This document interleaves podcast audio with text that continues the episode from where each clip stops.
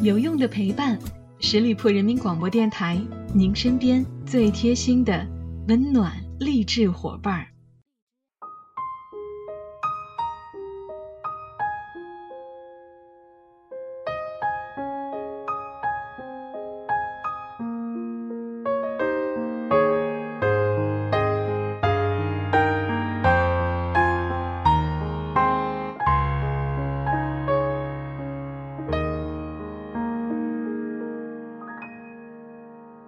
有用的陪伴，十里铺人民广播电台，您身边最贴心的温暖励志伙伴。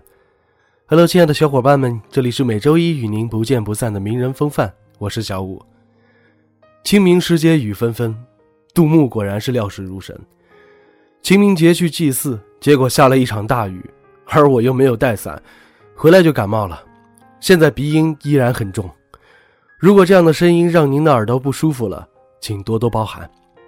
因为本来是准备这期节目要请假的，但是我很早之前就答应了一个听友，这期要说这位明星的，所以，咱们不能食言呢。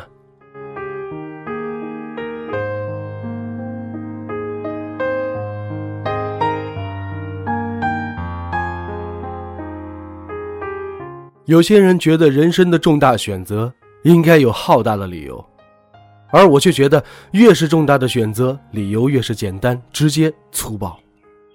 要不要过这样的生活？其实每个人的心里原本都有答案，这是理性的分析，慢慢磨损了那个正确的答案，使我们变得与大多数人一样。还是真正遵循自己的内心，按自己喜欢的方式生活吧。你想要什么样的生活？这似乎是个特别难回答的问题。无论你描画出什么样的未来，旁人几个反问句就可以轻易灭了你的热情。于是。你被扣上了幼稚、不成熟、异想天开的帽子。然而，老徐徐静蕾，他却独树一帜，活成了自己喜欢的样子。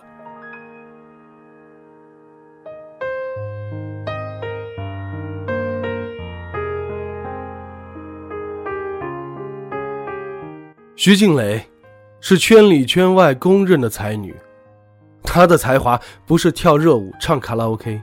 这样的雕虫小技，地球人都会，明星自然个个都能玩得转。老徐不玩这个，他的生活随意多彩，拿得起放得下。四十三岁了，冷冻卵子，不婚，享受恋爱。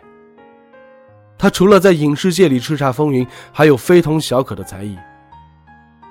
有人会说他高冷，不食人间烟火，他的气质、他的才华以及谈吐间透露着的隐隐霸气。都是令人着迷的。他演戏、拍电影、写博客、出书，还练得一手好字，在大家的心中，她已经是一个名副其实的文艺才女了，过着众人羡慕的精彩生活。但尽管已经是头顶光环、发愤图强的她，还是不断突破新的自我。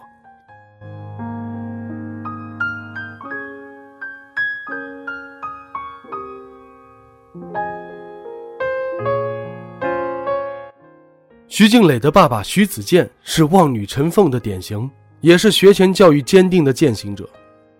女儿两三岁的时候，他就启动了全面的育才计划，识字、练字、背古诗、记日记，一样都不能少。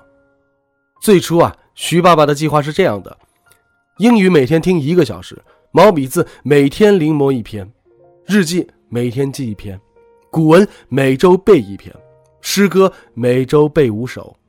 后来，计划一改再改，难度系数是越来越高啊。实事求是的说，徐静蕾的童年乃至少年时光，都是在硬着头皮完成父亲制定的学习目标中度过的。确实是硬着头皮啊，别的还好说，最惨的是练毛笔字，这种需要平心静气、提腕运力的细致活成年人都很难持之以恒，更何况是一个三五岁的小顽童呢？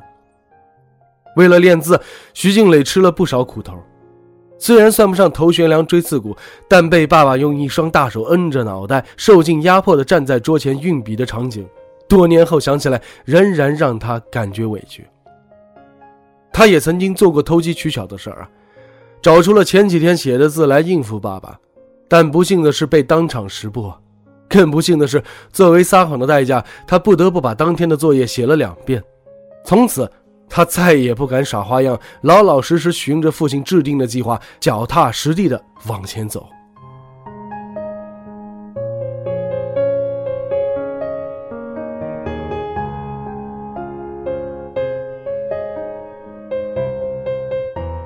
老徐作为国产偶像剧的鼻祖，他也是一个时代男生的梦中情人。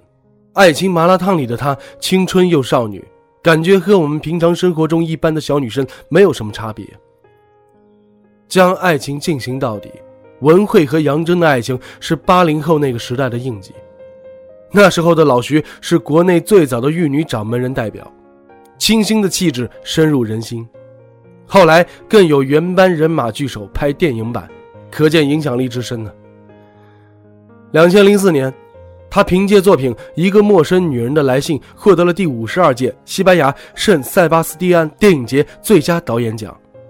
之后，老徐又凭借《杜拉拉升职记》成为了大陆首个票房破亿的女导演。二零一五年，徐静蕾执导的爱情电影《有一个地方只有我们知道》收获了两点八亿多的票房。继续坐稳亿元票房俱乐部，之后，他就隐退了。北京的娱乐圈子里啊，曾经流传着这样一句话：王朔最好的两部作品，一部留给自己的女儿，一部留给徐静蕾。为了徐静蕾，王朔不惜跟结发妻子离婚，把徐静蕾推荐给老朋友赵宝刚，给他写电影剧本，拉着老友叶大鹰拍徐静蕾的电影。把自己的博客只放在徐静蕾的网站里，而老徐说，王朔始终是他最尊敬的人。据说两人分手之后，徐静蕾还曾经给不善于打理生活的王朔买房，而王朔也曾经说过：“我死后钱全归他。”两人的关系比平常人的爱情关系还要铁啊！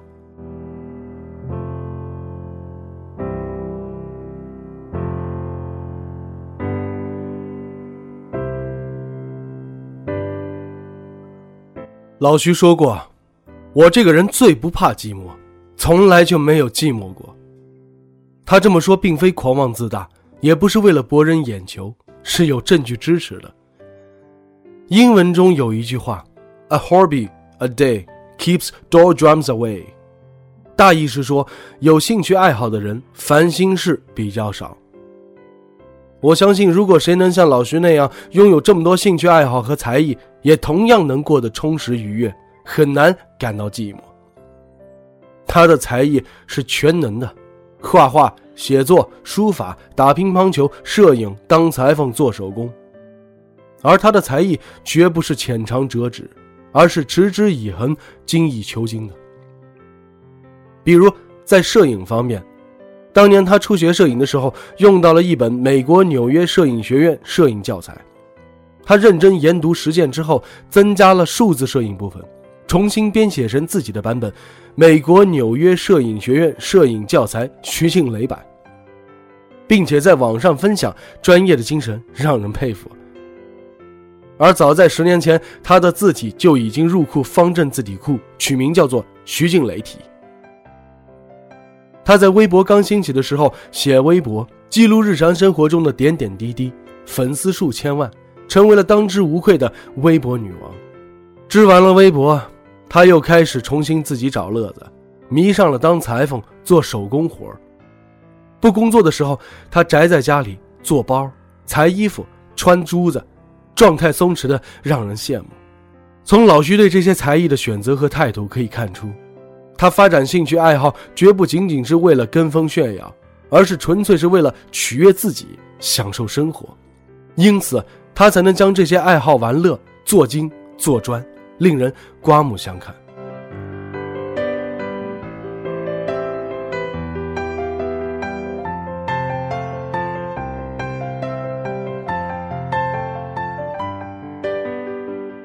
有了那么多才艺傍身，即使她不是女明星。就是如你我一样的普通人，她也完全可以一个人将平凡日子过得有滋有味甚至绽放成花。这可能也是徐静蕾至今为止还没有着急步入婚姻殿堂的一个真实原因吧。正如他自己所说的：“我现在想要的都已经拥有了，家人、爱情、朋友和事业，我不需要婚姻带给我更多的幸福，因为当下我就已经很幸福了。没错，当你自己就能过得足够好的时候，你的幸福感才能够自动转化为安全感，不需要任何人给予。如果说你的另一半痴迷美剧《权力的游戏》，最后爱屋及乌，准备将剧中出现的高三米厚的铁王椅订购一把，搬回家摆在客厅里，你会说 yes 吗？我不知道你会怎么想。但老徐同意了。他虽然也是一度真心欣赏不了那把插满了尖刀的王座的风采，但他能够理解另一半的心情。犹豫片刻之后，他还是痛快答应了。虽然最后因为其他原因，黄立行并没有买成那把椅子。老徐说：“生活中没有什么原则问题，非黑即白。”有些事情你注定想不明白，但如果你能换一个角度，把它当成一个很有趣儿的事，它就真的可以变得很有趣。这就是老徐的思维方式。若不牵扯到大是大非，他会尽力成全别人，但前提是自己也能想得通，不将就自己。这种圆融的相处方式，在男女关系中尤为珍贵。老徐在描述自己和黄立行的爱情生活时，还说到了几个关键词：尊重、欣赏。他开玩笑说：“我男朋友哪儿都好，还有什么可抱怨的呢？”有过爱情经验的人都知道，人无完人，更何况是朝夕相处的另一半呢？怎么可能哪儿都好呢？黄立行虽然作为男神多才多精、颜值高、家世好，但他毕竟也是你我中的凡人一个，总有他的缺点。但这就是老徐的智慧之处，他能将对方的缺点看成优点。这个独立又有魅力的女人，拥有这么一份洒脱又自在的生活，还用得着怕岁月的碾压吗？即使一辈子不结婚不生娃，她的人生也是没有遗憾的。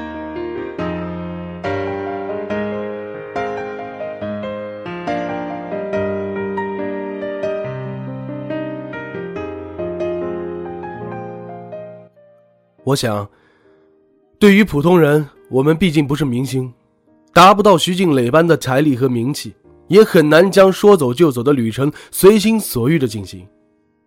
但最起码，老徐的故事告诉我们，原来人生不是单选题，还有其他种活法。这无关男权女权，而是现代人在解放心灵、获得自由之后，对生活的终极选择权。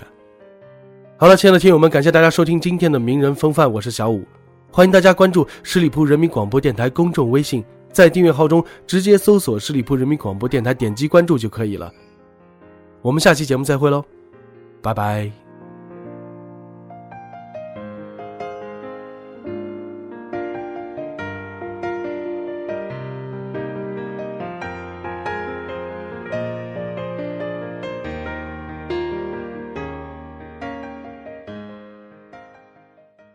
本期节目由十里铺人民广播电台制作播出。了解更多的资讯，请关注十里铺人民广播电台的公众微信和新浪、腾讯的官方微博。感谢收听，我们明天再见。